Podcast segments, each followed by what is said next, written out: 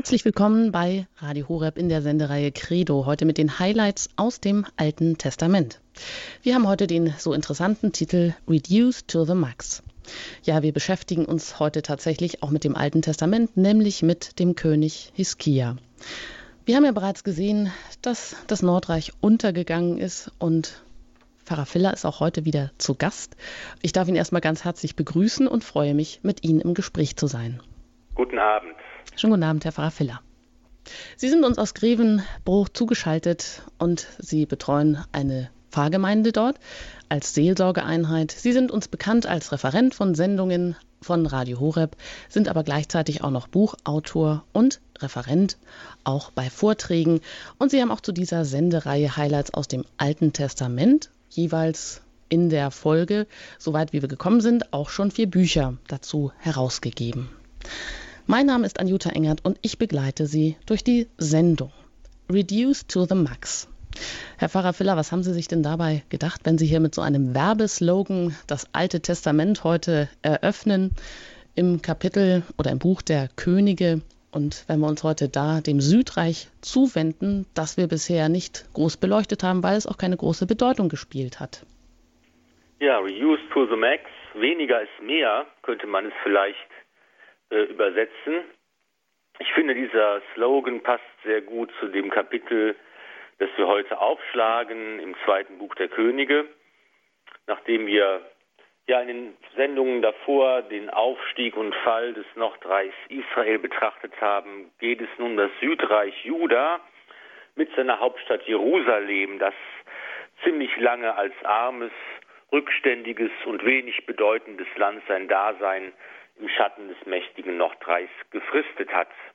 Aber mit dem Untergang des Nordreichs Israel im Jahre 724 vor Christus, das sich dem Ansturm des babylonisch-assyrischen Großreichs beugen musste, beginnt eine ganze Reihe von Veränderungen, die aus dem regional unbedeutenden, isolierten, dünn besiedelten Südreich Juda plötzlich ein ziemliches Schwergewicht machen. Die Bevölkerungszahl schwillt explosionsartig an, unter anderem auch durch die vielen Flüchtlinge, die nach dem Untergang Israels in Juda Schutz suchten. Das Wirtschaftsleben nimmt einen Aufschwung, der Handel belebt sich. Aus Jerusalem wird eine bedeutende, rege, beschäftige Hauptstadt. Überhaupt bilden sich jetzt erst die Instrumente einer echten Staatlichkeit aus. Und begleitet wird diese Umwälzung von einer großen religiösen Reformbewegung, die alleinige Verehrung Jahwes im Tempel von Jerusalem propagiert. Und diese Reform ist vor allem mit zwei Männern verbunden, die als Könige in Juda regierten, Hiskia und Joschia. Und heute soll es um diesen König Hiskia gehen, der auch gesagt hat, weniger ist mehr, nämlich weniger Götzenverehrung, weniger fremde Götterkulte und dafür mehr die alleinige Verehrung Jahwes im Tempel von Jerusalem. In diesem Sinne also der Titel der heutigen Sendung Reduced to the Max. Und bevor wir da jetzt auch hineinhören und ich Sie auch einladen darf, sich die Bibel zur Hand zu nehmen und mit uns gemeinsam die Schrift zu lesen, hören wir erst eine Musik.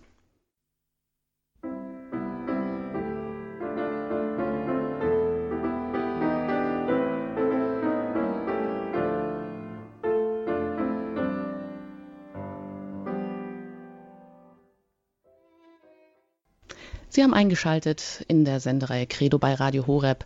Heute über die Highlights aus dem Alten Testament. Was greifen wir heute heraus? Wir beschäftigen uns mit dem Südreich Juda, nachdem das Nordreich untergegangen ist. Wir beschäftigen uns mit dem König Hiskia und wollen auch direkt jetzt hier einsteigen in den Text, in die Schriftlesung im zweiten Buch der Könige, Kapitel 18. Im dritten Jahr Hoschias, des Sohnes Elas, des Königs von Israel, wurde Hiskia, der Sohn des Ahas, König von Juda. Er war 25 Jahre alt, als er König wurde und regierte 29 Jahre in Jerusalem. Seine Mutter hieß Abi und war eine Tochter Sichajas. Genau wie sein Vater David tat er, was dem Herrn gefiel. Er schaffte die Kulthöhen ab zerbrach die Steinmale, zerstörte den Kultpfahl und zerschlug die Kupferschlange, die Mose angefertigt hatte und der die Israeliten bis zu jener Zeit Rauchopfer darbrachten. Man nannte sie Nehushtan, Kupferbild. Er setzte sein Vertrauen auf den Herrn, den Gott Israels. Unter allen Königen Judas, die nach ihm kamen oder vor ihm lebten, war keiner wie er. Er hing dem Herrn an, ohne von ihm abzuweichen, und hielt die Gebote, die der Herr dem Mose gegeben hatte. Daher war der Herr mit ihm. In allem, was er unternahm, hatte er Erfolg. So fiel er vom König von Assur ab und war ihm nicht länger untertan. Auch schlug er die Philister bis Gaza und den Umkreis dieser Stadt vom Wachturm bis zur befestigten Stadt. Soweit die Worte der Schrift. Der erste König des Südreichs Juda war Rehabiam, der Sohn des berühmten Königs Salomo, der von 931 bis 914 vor Christus regierte. Ihm folgten elf weitere Könige, bis König Hiskia mehr als 200 Jahre später den Thron bestieg, 727 vor Christus. Heute gehen Archäologen und Historiker davon aus, dass die Königslisten für diesen Zeitraum sehr zuverlässig sind. Einige Angaben werden durch außerbiblische Quellen bestätigt. Und immer gibt es Verschränkungen und Querverweise zwischen den Königslisten Judas und Israels. Hier erfahren wir zum Beispiel, dass Iskia seine Regierung in dem Jahr antrat, in dem Hoshea, der letzte König des Nordreichs Israel, im dritten Jahr seiner Regierung stand. Das zweite Buch der Könige berichtet so abwechselnd von den Königen Israels und Judas. Dabei werden nur wenige herausragende Ereignisse der jeweiligen Herrschaftszeit genannt. Stets wird auf eine Chronik der Könige von Israel und die Chronik der Könige von Juda verwiesen, die aber leider verloren gegangen sind. Außerdem nimmt die Bibel jedes Mal eine Bewertung vor und berichtet, ob es sich um einen guten oder einen schlechten König handelt. Tut der König, was dem Herrn gefällt, blüht das Land auf und er kann Erfolge verzeichnen. Tut der König hingegen, was dem Herrn missfällt, dann sind Niederlagen und Niedergang die Folge. Die biblischen Schriftsteller, die den historischen Kern des Alten Testaments im Laufe des siebten Jahrhunderts in Jerusalem verfassten, sahen die militärischen, politischen und wirtschaftlichen Ereignisse als Konsequenzen der rechten Glaubensentscheidung des Königs. Diese Darstellung folgt also einer theologischen Perspektive, die auf die alleinige Verehrung Jahwes, zentriert im Tempel von Jerusalem, ausgerichtet ist. Außerdem legt man Wert darauf, die besondere Bedeutung Judas herauszustellen, die durch das davidische Königsgeschlecht begründet ist. Nur die Könige Judas stammen vom großen König David ab.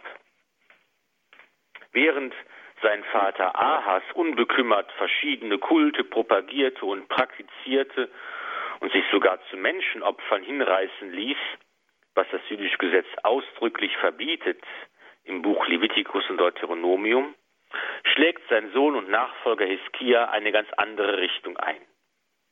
Die Heilige Schrift lobt ihn, weil er tat, was dem Herrn gefiel und beschreibt ein ausführliches religiöses Reformprogramm, das der Historiker Morton Smith als die Yahweh-Allein-Bewegung bezeichnet. König Hiskia setzt dieses Programm rigoros durch und verbietet sogar die Kulthöhen, also Altäre unter freiem Himmel, an denen Ahnen und Hausgötter verehrt wurden. So etwas hatten bislang selbst die frömmsten und gerechtesten Könige nicht getan. Auch die Schlangenbilder werden verboten. Sie spielten bei abergläubischen und götzendienerischen Kulten und Fruchtbarkeitsritualen eine Rolle. Und diese Gefahr des Missbrauchs war auch bei der altehrwürdigen Kupferschlange gegeben, die einst hatte Mose anfertigen lassen und die im Tempel aufbewahrt und verehrt wurde. Auch sie fiel den Reformen zum Opfer. Den biblischen Schriftstellern ist daran gelegen, die besondere Rolle des Königreichs Juda zu betonen das den Bund mit Yahweh unbeirrt durch die Zeit getragen hat. Auch wenn manche schlechte Könige vom wahren Glauben abgefallen sind. Sie zeigen Hiskia als echten Reformer, der zu den traditionellen Werten, zum alten Glauben, zum Bund mit Gott zurückkehrt.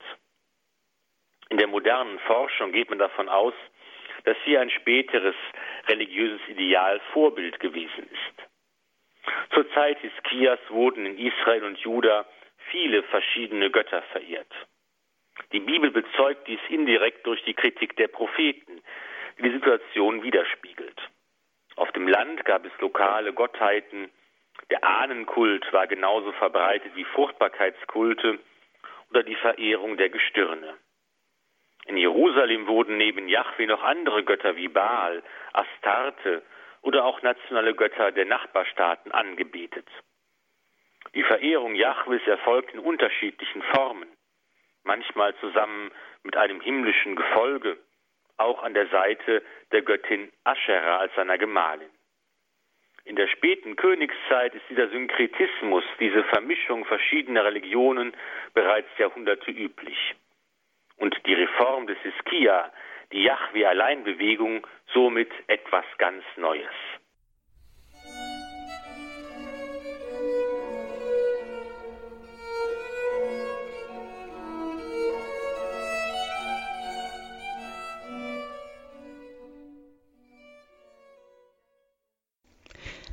Sie haben eingeschaltet bei Radio Horeb in der Senderei Credo Highlights aus dem Alten Testament.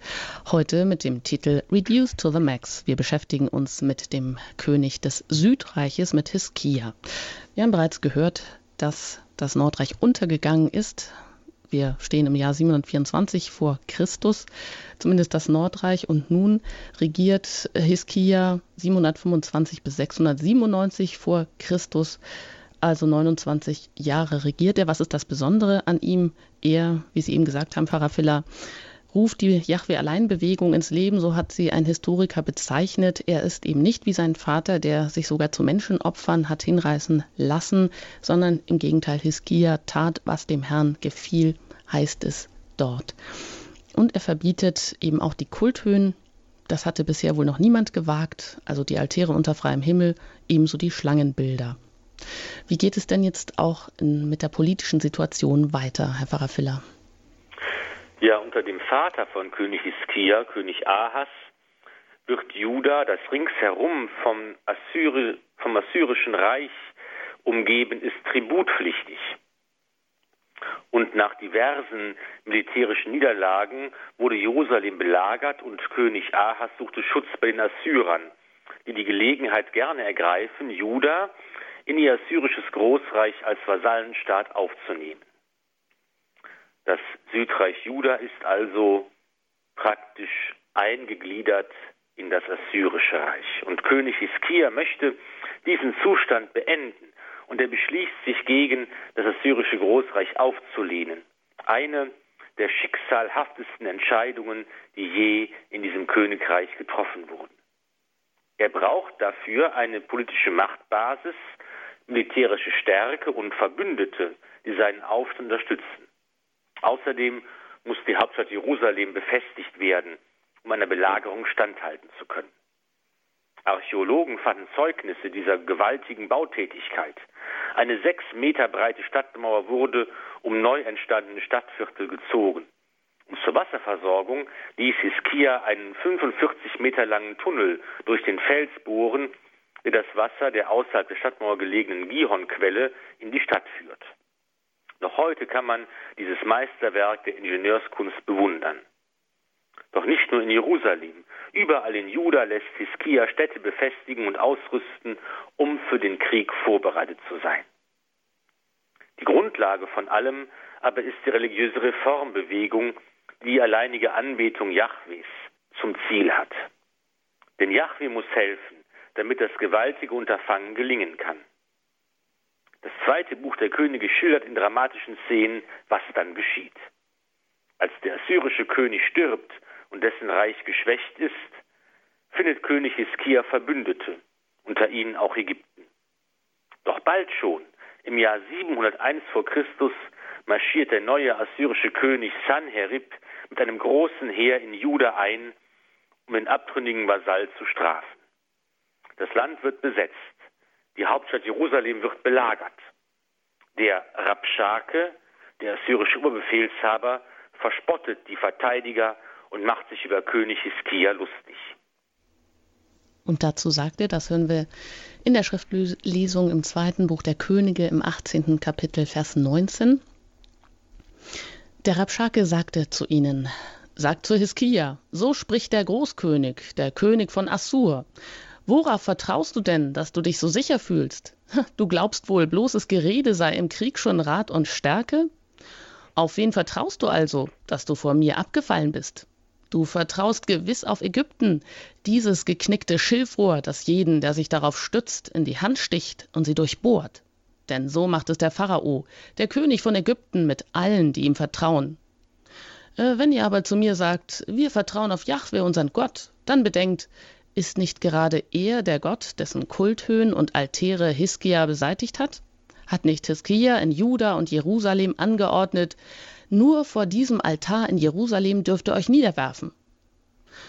Geh doch mit deinem Herrn, dem König von Assur, eine Wette ein. Ich gebe dir 2000 Pferde. Kannst du die Reiter für sie stellen? Wie willst du auch nur einen einzigen Statthalter meines Herrn in die Flucht schlagen, und wäre es der unbedeutendste seiner Knechte? Du vertraust ja nur auf Ägypten, auf seine Wagen und deren Besatzung. Außerdem, bin ich denn gegen den Willen Jahwes heraufgezogen, um dieses Land zu verwüsten? Jahwe selbst hat mir befohlen, zieh gegen dieses Land und verwüste es.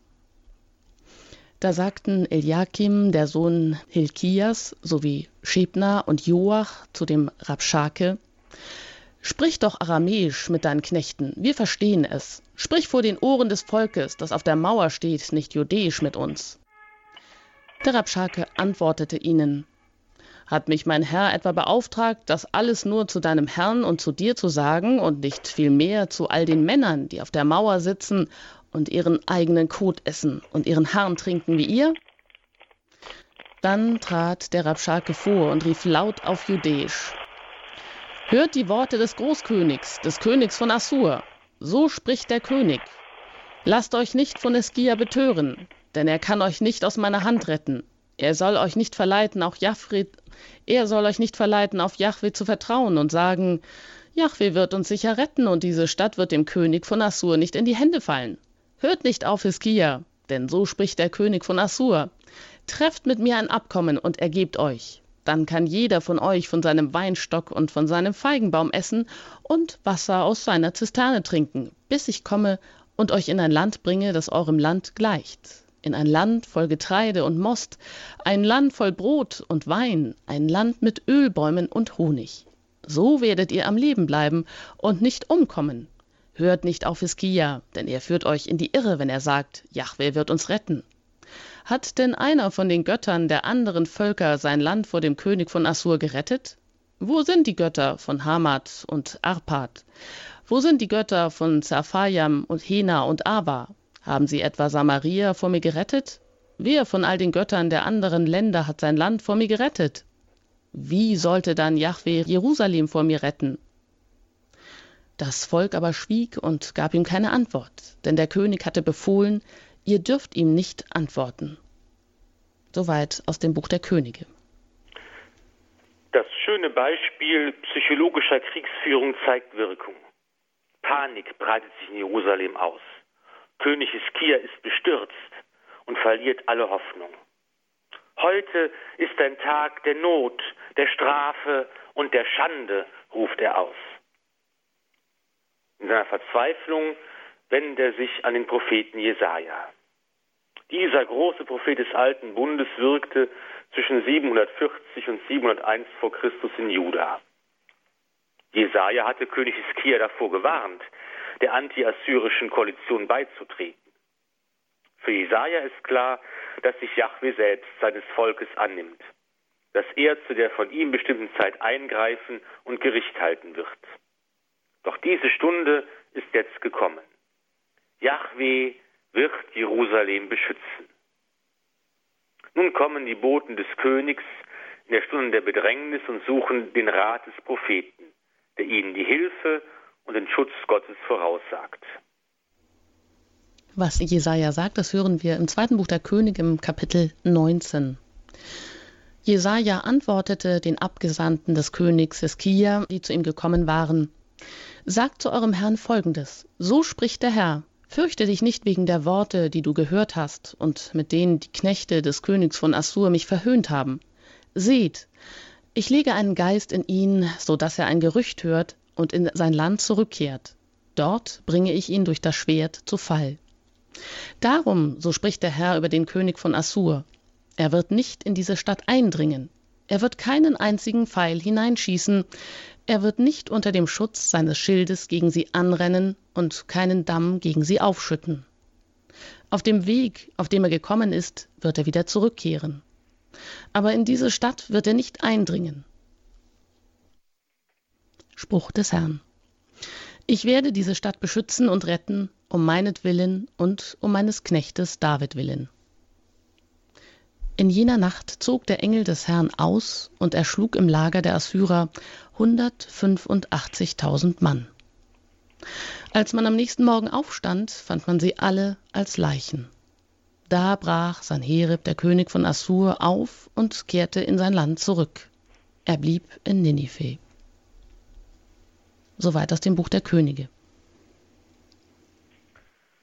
Die trösten Worte Jesajas ermutigen König Hiskia. Er hat sich für den wahren Glauben, die alleinige Verehrung Jahwes eingesetzt. Er hat sein Reich vom Götzendienst befreit. Und während das Nordreich Israel vom wahren Glauben abgefallen und untergegangen ist, wird König Hiskia für seine Treue belohnt. Jahwe selbst setzt sich ein für die heilige Stadt Jerusalem. Er beschützt und rettet sie. Er macht sein Wort wahr. Deshalb lobt die Heilige Schrift Hiskia in den höchsten Tönen. Keiner ist wie er unter den Königen Judas. Alles gelingt ihm, er hat Erfolg. Er hat das Joch der Fremdherrschaft abgeschüttelt. Und tatsächlich geschieht ein Wunder. Obwohl das ganze Land besetzt wurde und der Fall Jerusalems nur eine Frage der Zeit ist, rücken die assyrischen Truppen wieder ab. Der Grund dafür ist heute unklar. Wahrscheinlich ist eine Seuche, vielleicht die Pest im assyrischen Lager ausgebrochen und zwang die Eroberer, sich vom Kampf zurückzuziehen.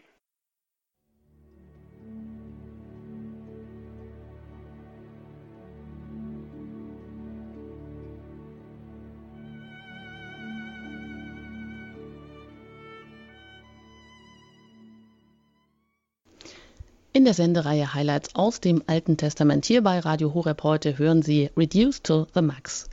Wir hören über den König Hiskia im Südreich, in Juda, was er bewirkt, nachdem das Nordreich zerstört ist.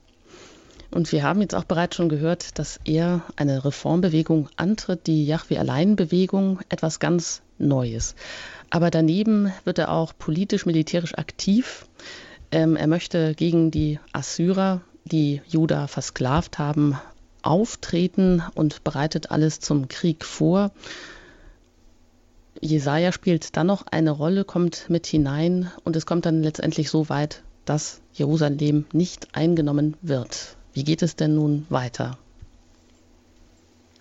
Ja, vergleicht man das Urteil der Bibel mit den Ergebnissen der archäologischen Forschung, muss man ernüchtert feststellen, dass bei dem Urteil über König Hiskia eine gewisse Diskrepanz zwischen Wunsch und Wirklichkeit besteht.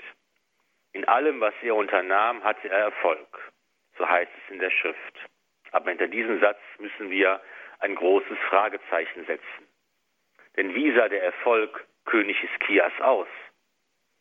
Betrachten wir es aus der rein politisch-wirtschaftlichen Perspektive, ist der Versuch der Auflehnung gegen Assur in einer totalen Katastrophe geendet. Gut, Jerusalem wurde nicht überrannt, aber das ist auch schon alles. Das ganze Land wurde verwüstet. König Sanherib hat einen Vernichtungsfeldzug unternommen, der die Grundlagen der Wirtschaft und des Wohlstands Judas hinwegfegte. Die Bevölkerung des Reichs schrumpfte auf ein Drittel ihrer Größe. Der Rest wurde umgebracht oder verschleppt. Harte Tributzahlungen lasten auf dem Südreich Juda, das zudem erhebliche Gebiete an die Stadtstaaten der Philister zum assyrischen Großreich gehörten, abtreten musste. Der Feldzug Sanheribs war ein voller Erfolg. Das aufrührische Juda wurde unterworfen und völlig besiegt. Wie kommt es zu dieser Diskrepanz im Urteil über König Hiskia und seine Erfolge? Es gibt die Theorie, dass nach dem Untergang Jerusalems und der Zerstörung des Tempels im Jahr 586 vor Christus eine Gruppe von Redakteuren die alttestamentlichen Geschichtsbücher bis zum zweiten Buch der Könige überarbeitete. Das nennt man das deuteronomistische Geschichtswerk. Ihr Ziel bestand darin zu zeigen, dass der Fall Jerusalems und die Zerstörung des Tempels und das darauffolgende babylonische Exil nicht eine Folge der Machtlosigkeit oder Schuld Jahwes sind, sondern durch den immer wiederkehrenden Bruch des Bundes mit Gott durch das Volk Israel selbst verursacht wurden. Die Perspektive dieser Redaktion war also die theologische. Sie betont, dass es in erster Linie auf den Glauben an Jahwe ankommt und darauf, den Bund und das Gesetz zu halten. Deshalb wird König Hiskia gelobt und sein Misserfolg nicht weiter erwähnt und beklagt. Anders ist das bei den Propheten. Bei Jesaja, aber auch bei dessen Zeitgenossen, dem Propheten Micha, finden wir bittere Klage über die Vergewaltigung des Landes durch die Assyrer. Klagen muss ich und jammern, barfuß und nackt gehe ich umher. Ich erhebe ein Geheul wie die Schakale, ein Klagegeschrei wie die Strauße. Denn unheilbar ist die Wunde meines Volkes. Sie reicht bis nach Juda, bis zum Tor meines Volkes, bis hin nach Jerusalem. Diese unterschiedlichen Perspektiven der Geschichtsbetrachtung werden besonders deutlich, wenn es um den Sohn und Nachfolger Hiskias geht. Drei Jahre nach dem assyrischen Feldzug stirbt Hiskia. Sein Sohn Manasse er ist zwölf Jahre alt, folgt ihm auf den Thron. Und dazu hören wir die Schriftlesung im zweiten Buch der Könige im Kapitel 21. Manasse war zwölf Jahre alt, als er König wurde und regierte 25 Jahre in Jerusalem. Seine Mutter hieß Hefziba. Er tat, was dem Herrn missfiel und ahmte die Gräuel der Völker nach, die der Herr vor den Israeliten vertrieben hatte. Er baute die Kulthöhen wieder auf, die sein Vater Hiskia zerstört hatte. Er richtete Altäre für den Baal, ließ einen Kultpfahl anfertigen, wie es schon Ahab, der König von Israel, getan hatte, warf sich vor dem ganzen Heer des Himmels nieder und diente ihm. Auch baute er Altäre im Haus des Herrn, obwohl der Herr gesagt hatte, auf Jerusalem will ich meinen Namen legen. In den beiden Höfen des Tempels baute er Altäre für das ganze Heer des Himmels. Er ließ seinen Sohn durch das Feuer gehen, trieb Zauberei und Wahrsagerei, bestellte Totenbeschwörer und Zeichendeuter. So tat er vieles, was dem Herrn missfiel und ihn erzürnte. Soweit die Worte aus der Schrift. Eine brennende Frage wird die Menschen im Südreich Juda nach dem Einfall der Assyrer umgetrieben haben. Ist das religiöse Reformprogramm, das Iskia angestoßen hat, nicht an allem schuld? War es klug, die althergebrachten Kulte auf dem Land zu verbieten? War es gut, so viele Götter aus dem Tempel zu jagen? Ist nicht Niederlage ein deutliches Zeichen dafür, dass dieser Weg falsch ist? Der junge König Manasse steht vor der Aufgabe, sein verwüstetes, heruntergekommenes Land wieder aufzubauen. Das kann er nur mit dem Wohlwollen der Assyrer, denen auf lange Sicht natürlich auch an einem prosperierenden Vasallenstaat gelegen ist. Arme Länder zahlen nur wenig Steuern und Tribute. Um aber ein Wirtschaftsprogramm anzukurbeln, um den Wiederaufbau angehen zu können, nimmt Manasse zunächst das Reformprogramm seines Vaters zurück. Sicherlich begleitet vom Beifall der Mehrheit. Das aber bedeutet einen nie dagewesenen Sündenfall, der von Gott gestraft werden wird. Vernichtend ist das Urteil der Heiligen Schrift. Der Götzendienst des Königs verursacht ein nie dagewesenes Gottesgericht über Juda und Jerusalem. Er führt zum Untergang des Südreichs Juda, zum Fall Jerusalems und zur Zerstörung des Tempels. Und wie das Gottesurteil und Gottesgericht aussieht, das hören wir wieder im zweiten Buch der Könige, Kapitel 21. Da ließ der Herr durch seine Knechte die Propheten sagen, weil Manasse, der König von Juda, dieses Gräuel verübt und noch Schlimmeres getrieben hat als die Amoriter vor ihm, weil er auch Juda durch seine Götzen zur Sünde verführt hat, darum, so spricht der Herr, der Gott Israels, ich bringe Unheil über Jerusalem und Juda, so dass jedem, der davon hört, beide Ohren gellen werden. Ich will an Jerusalem die Messschnur Samarias und die Waage des Hauses Ahab anlegen und Jerusalem auswischen, wie man eine Schüssel auswischt und dann umdreht. Den Rest meines Erbbesitzes will ich preisgeben und den Feinden ausliefern. So wird mein Volk ein Raub und eine Beute all seiner Feinde werden, denn es hat getan, was mir missfällt und mich erzürnt seit dem Tag, da seine Väter aus Ägypten zogen, bis zum heutigen Tag. Manasse vergoss unschuldiges Blut in Strömen, bis er Jerusalem von einem Ende zum anderen damit anfüllte. Er verführte Juda zur Sünde, so dass es tat, was dem Herrn missfiel. Soweit aus dem Buch der Könige. Ludwig Erhard wird zuweilen als der Vater des deutschen Wirtschaftswunders nach dem Zweiten Weltkrieg bezeichnet. Mit ebenso großem Recht kann man Manasse als König des Wirtschaftswunders im Südreich Juda bezeichnen. Manasse regierte ungewöhnlich lange, 55 Jahre. Und diese Zeit war eine Zeit des Friedens und des Aufschwungs. Fest eingebunden in das Assyrische Reich wurden neue Wirtschaftsprogramme entwickelt, die Grundlage für einen rasanten Bevölkerungswachstum gelegt, der Handel belebt, neue Ortschaften gegründet, aus dem Südreich Juda wurde ein hochentwickelter Staat. Diese Entwicklung wird von Auseinandersetzungen zwischen dem Lager der Yahweh-Alleinbewegung und den Vertretern der alten synkretistischen Ordnung begleitet sein. Vielleicht gab es Aufstände, die der König niedergeschlagen musste. Das legt der Hinweis auf die Ströme von unschuldigem Blut, das vergossen wurde, nahe. Auf Manasse folgt im Jahr 641 vor Christus dessen Sohn Amon, der am Programm seines Vaters festhielt, aber nur zwei Jahre regierte. Er fiel einer Verschwörung zum Opfer und wurde von seinen eigenen Dienern in seinem Haus getötet. Ihm folgte sein Sohn Joschia auf den Thron, und er wird der größte und gerechteste aller Könige nach David sein.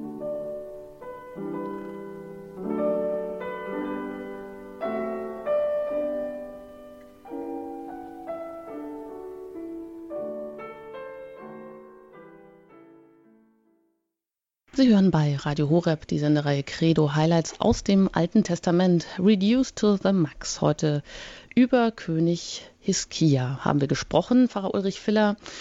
Und er wird ja sehr unterschiedlich beurteilt.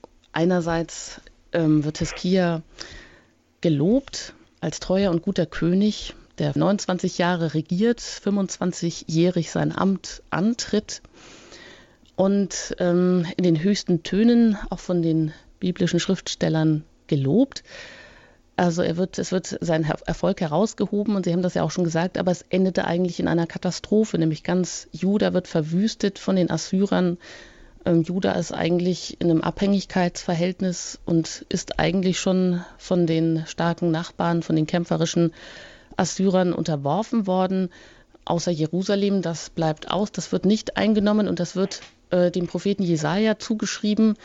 Und hier klaffen so Wunsch und Wirklichkeit auseinander. Nun war Hiskia einer von denen und von den Besten nach David, wie es heißt, und den einzigen, die im Südreich Juda von ihm abstammten zu der Zeit und hat getan, was dem Herrn äh, gefiel. Und trotzdem wird es so geahndet. Naja, da mögen sich natürlich wirklich schon die Leute gefragt haben, nicht nur zu der Zeit, sondern natürlich auch die, die dann das Alte Testament gelesen haben, was, was kommt, wie begegnet uns Jahwe hier? Mit, mit, welchem Gottesbild straft er dann eigentlich den König Hiskia, indem er ihn ja eigentlich nur von Jerusalem, also nur dort befreit, aber sonst eigentlich alles zerstören lässt?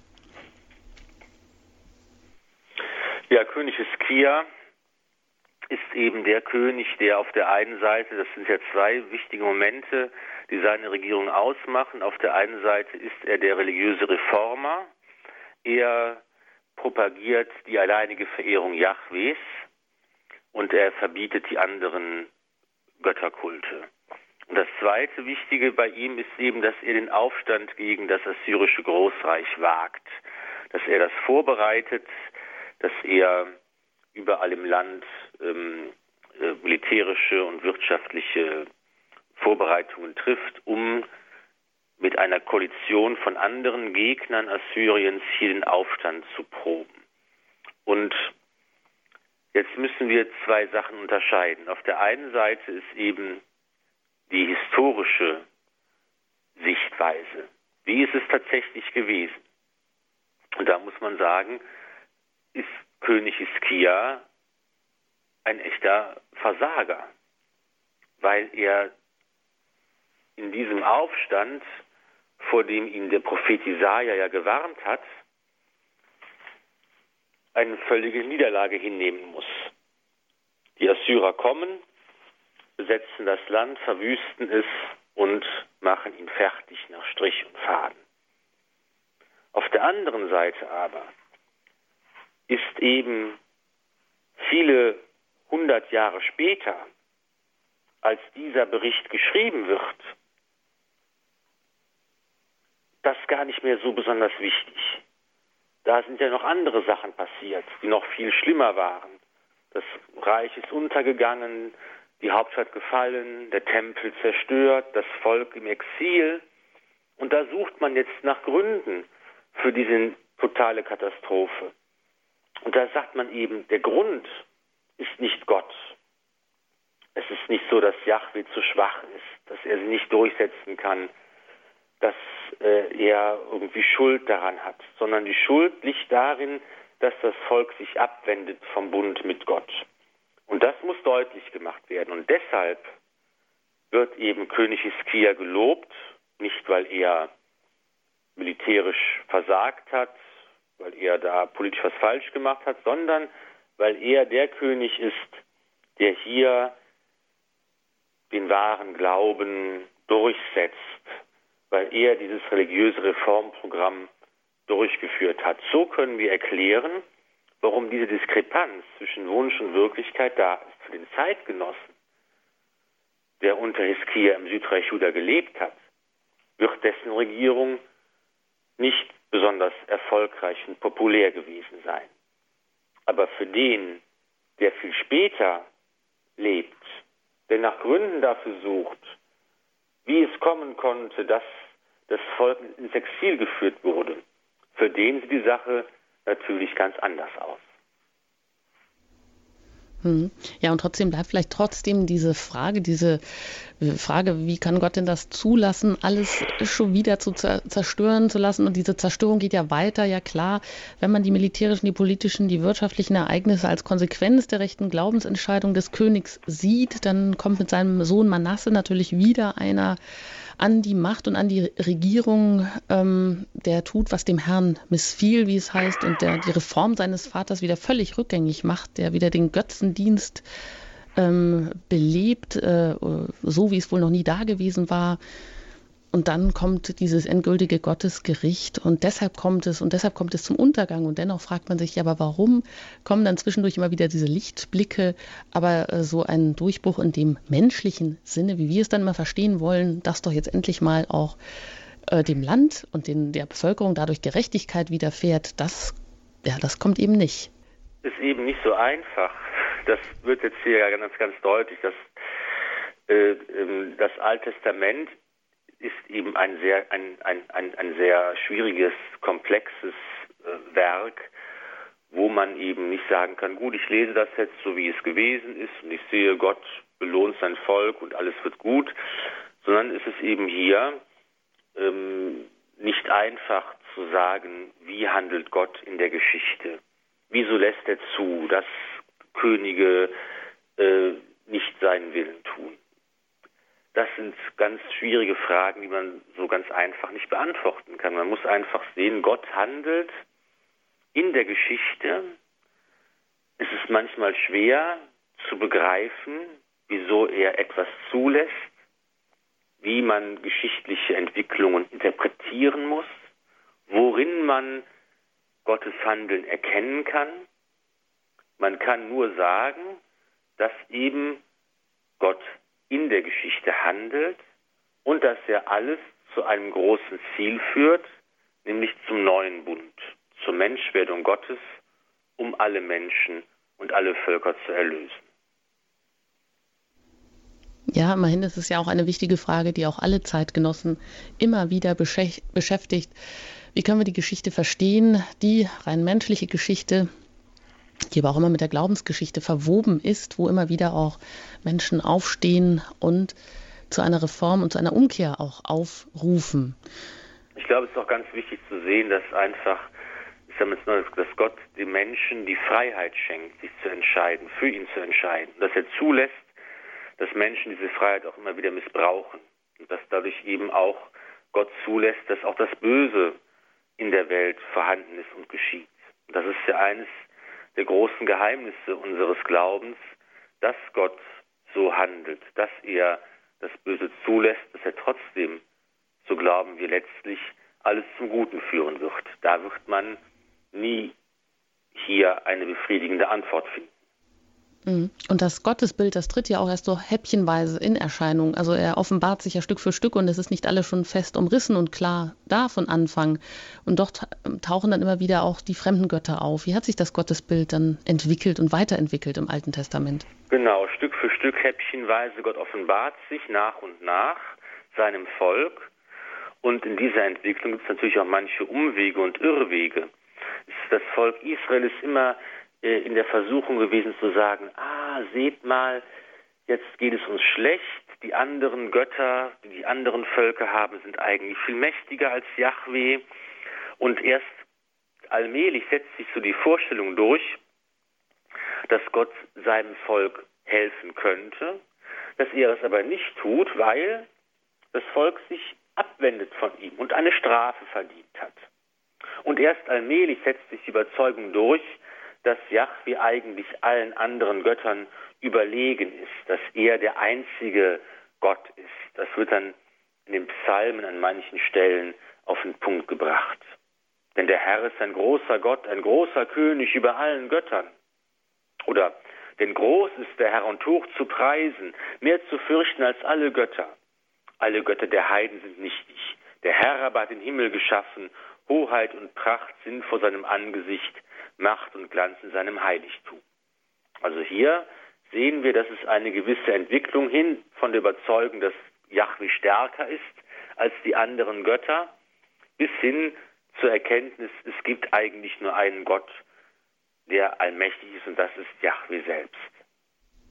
Und diese Momente, diese Glaubensmomente treten ja auch immer wieder zutage im Alten Testament auch ähm, in dieser Situation, als der assyrische Oberbefehlshaber über Hiskia spottet, wirklich bitter spottet. Und das wirkt ja auch, Sie haben es beschrieben, als psychologisches Mittel der Kriegsführung und der Einschüchterung. Und dieser, diesem Moment der Verzweiflung wendet sich Hiskia dann an Jesaja, der Hiskia davor gewarnt hatte, dieser anti-assyrischen Koalition beizutreten und mit kriegerischen Mitteln ja, gegen diese Großmacht As, äh, von Assyrien anzugehen. Wie versucht denn Jesaja dann die Politik letztendlich zu beeinflussen oder welches Glaubensmoment tritt hier auch zutage? Ja, der große Prophet Jesaja äh, ist eigentlich politisch sehr aktiv. Er hat am Anfang von Hiskias Regierungszeit ist er kaum in der Öffentlichkeit aufgetreten, da wird nichts berichtet. Wahrscheinlich war es ja auch so, dass das Reformprogramm den Propheten gefallen hat und es gab keinen Anlass zur Kritik. Aber als König Hiskia anfängt, politische Entscheidungen zu treffen, die mit dem Willen Gottes nicht übereinstimmen, da wird Jesaja aktiv. Es gibt also einen ersten Versuch ähm, von Hiskia, sich zu emanzipieren von Assyrien. Und es ist so, dass ägyptische Gesandte in Jerusalem äh, sich aufhalten und geheime diplomatische Verhandlungen führen und äh, von denen erfährt Jesaja. Und dann tritt er diesen Plänen energisch entgegen. Er fordert sofortigen Abbruch der Verhandlungen. Er kündigt das göttliche Strafgericht an und illustriert diese Botschaft durch eine drastische Zeichenhandlung. Er läuft drei Jahre lang bis zum Ende des Aufstands gegen Assyrien nackt durch Jerusalem. Das, was sich uns heute merkwürdig und lustig anhört, soll deutlich machen, so nackt und bloß werden die Aufständischen in die Gefangenschaft geführt werden. Und Jesaja behält recht, dieses eine Mal, bei diesem ersten Versuch des Auflehnens gegen Assyrien, konnte er Hiskia überzeugen, nicht der Koalition beizutreten und der Aufstand wurde niedergeschlagen von Assyrien. Hiskia konnte sich offenbar rechtzeitig davon distanzieren. Doch etwas später, einige Jahre später, gibt Hiskia erneut der Versuchung nach. Und er probt den Aufstand und wir haben gehört, das geht schief. Und damals hat das zweite Mal Jesaja auch den König gewarnt, aber der hat nicht auf ihn gehört. Und im Rückblick muss man dem Jesaja recht geben. Er hat es schon richtig gesehen. Es wäre klüger gewesen, es nicht zu tun. Jesaja war davon überzeugt, Yahweh handelt. Er hilft seinem Volk. Man muss darauf vertrauen, dass er zur rechten Stunde eingreifen wird und das Volk von allen Bedrängern befreit. Jesaja warnt vor einer Politik, die sich nicht nach dem Willen Gottes richtet. Und er vergleicht die, die so versuchen, Pläne zu schmieden, mit äh, dem Bild des Tones und des Töpfers. Der Ton kann nicht sagen, ähm, mich hat jemand gemacht. Das ist, äh, das ist genau umgekehrt. Bei Jesaja hört sich das so an. Weh denen, die ihre geheimen Pläne vor dem Herrn verbergen, damit im Dunkeln bleibt, was sie tun. Sie sagen, wer sieht uns schon und wer kennt uns? Weh euch, die ihr alles verdreht. Ist denn der Ton so viel wie der Töpfer? Sagt denn das Werk von dem, der es herstellt, er hat mich gemacht? Oder sagt der Topf von dem Töpfer, er versteht nichts? Ja, in diesem Sinne ist eben weniger manchmal mehr und weniger Machtansprüche oder kriegerisches Eingreifen wäre hier auch mehr gewesen. Ich danke Ihnen ganz herzlich, Pfarrer Ulrich Filler, dass Sie heute zu Gast waren in der Senderei Credo Highlights aus dem Alten Testament heute mit dem Teil über Hiskia. Und es geht weiter. Geben Sie uns kurz noch einen Ausblick auf die folgende Sendung. Genau, die nächste Sendung wird dann der König Joschia sein, der ein, auch ein ganz großer, gerechter, frommer König gewesen ist. Und da wird es äh, auch spannend. Da findet man nämlich ein Buch, ein Gesetzesbuch über äh, den Glauben Israels wieder, was lange verschollen war. Und ähm, was dann alles geschieht, das erfahren wir nächstes Mal. Gut, und wer vielleicht noch etwas hören möchte über die vergangenen Sendungen und sich da auch kundig machen möchte, der kann das einmal tun unter unserer Homepage www.horeb.org. Im Podcast-Angebot finden Sie auch die vergangenen Sendungen, die Sie noch einmal nachhören können oder auch dann, wenn Sie noch weiter zurückgehen möchten, an den Anfang der Highlights aus dem Alten Testament, können Sie auch den CD-Dienst kontaktieren unter der 08323 9675 120 und sich dort auch einen Mitschnitt vergangener Sendungen bestellen. Ja, wir hören gleich noch ein Gebet, das Sie, Herr Pfarrer Filler, vorbereitet haben und dann spenden Sie uns auch den Segen. An dieser Stelle möchte ich mich von Ihnen verabschieden, möchte Ihnen fürs Zuhören danken.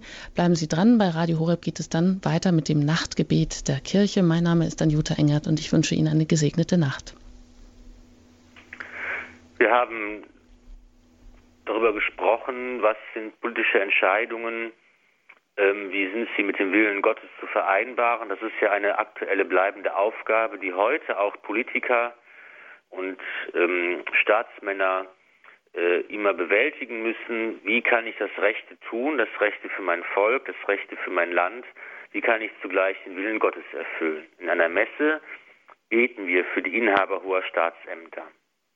Allmächtiger, ewiger Gott, in deiner Hand sind die Herzen der Menschen und das Recht der Völker. Schau gnädig auf jene, die uns regieren.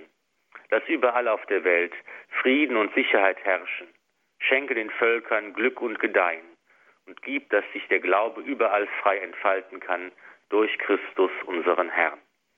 So segne euch der allmächtige und gütige Gott, der Vater und der Sohn und der Heilige Geist. Amen. Gelobt sei Jesus Christus. In Ewigkeit. Amen.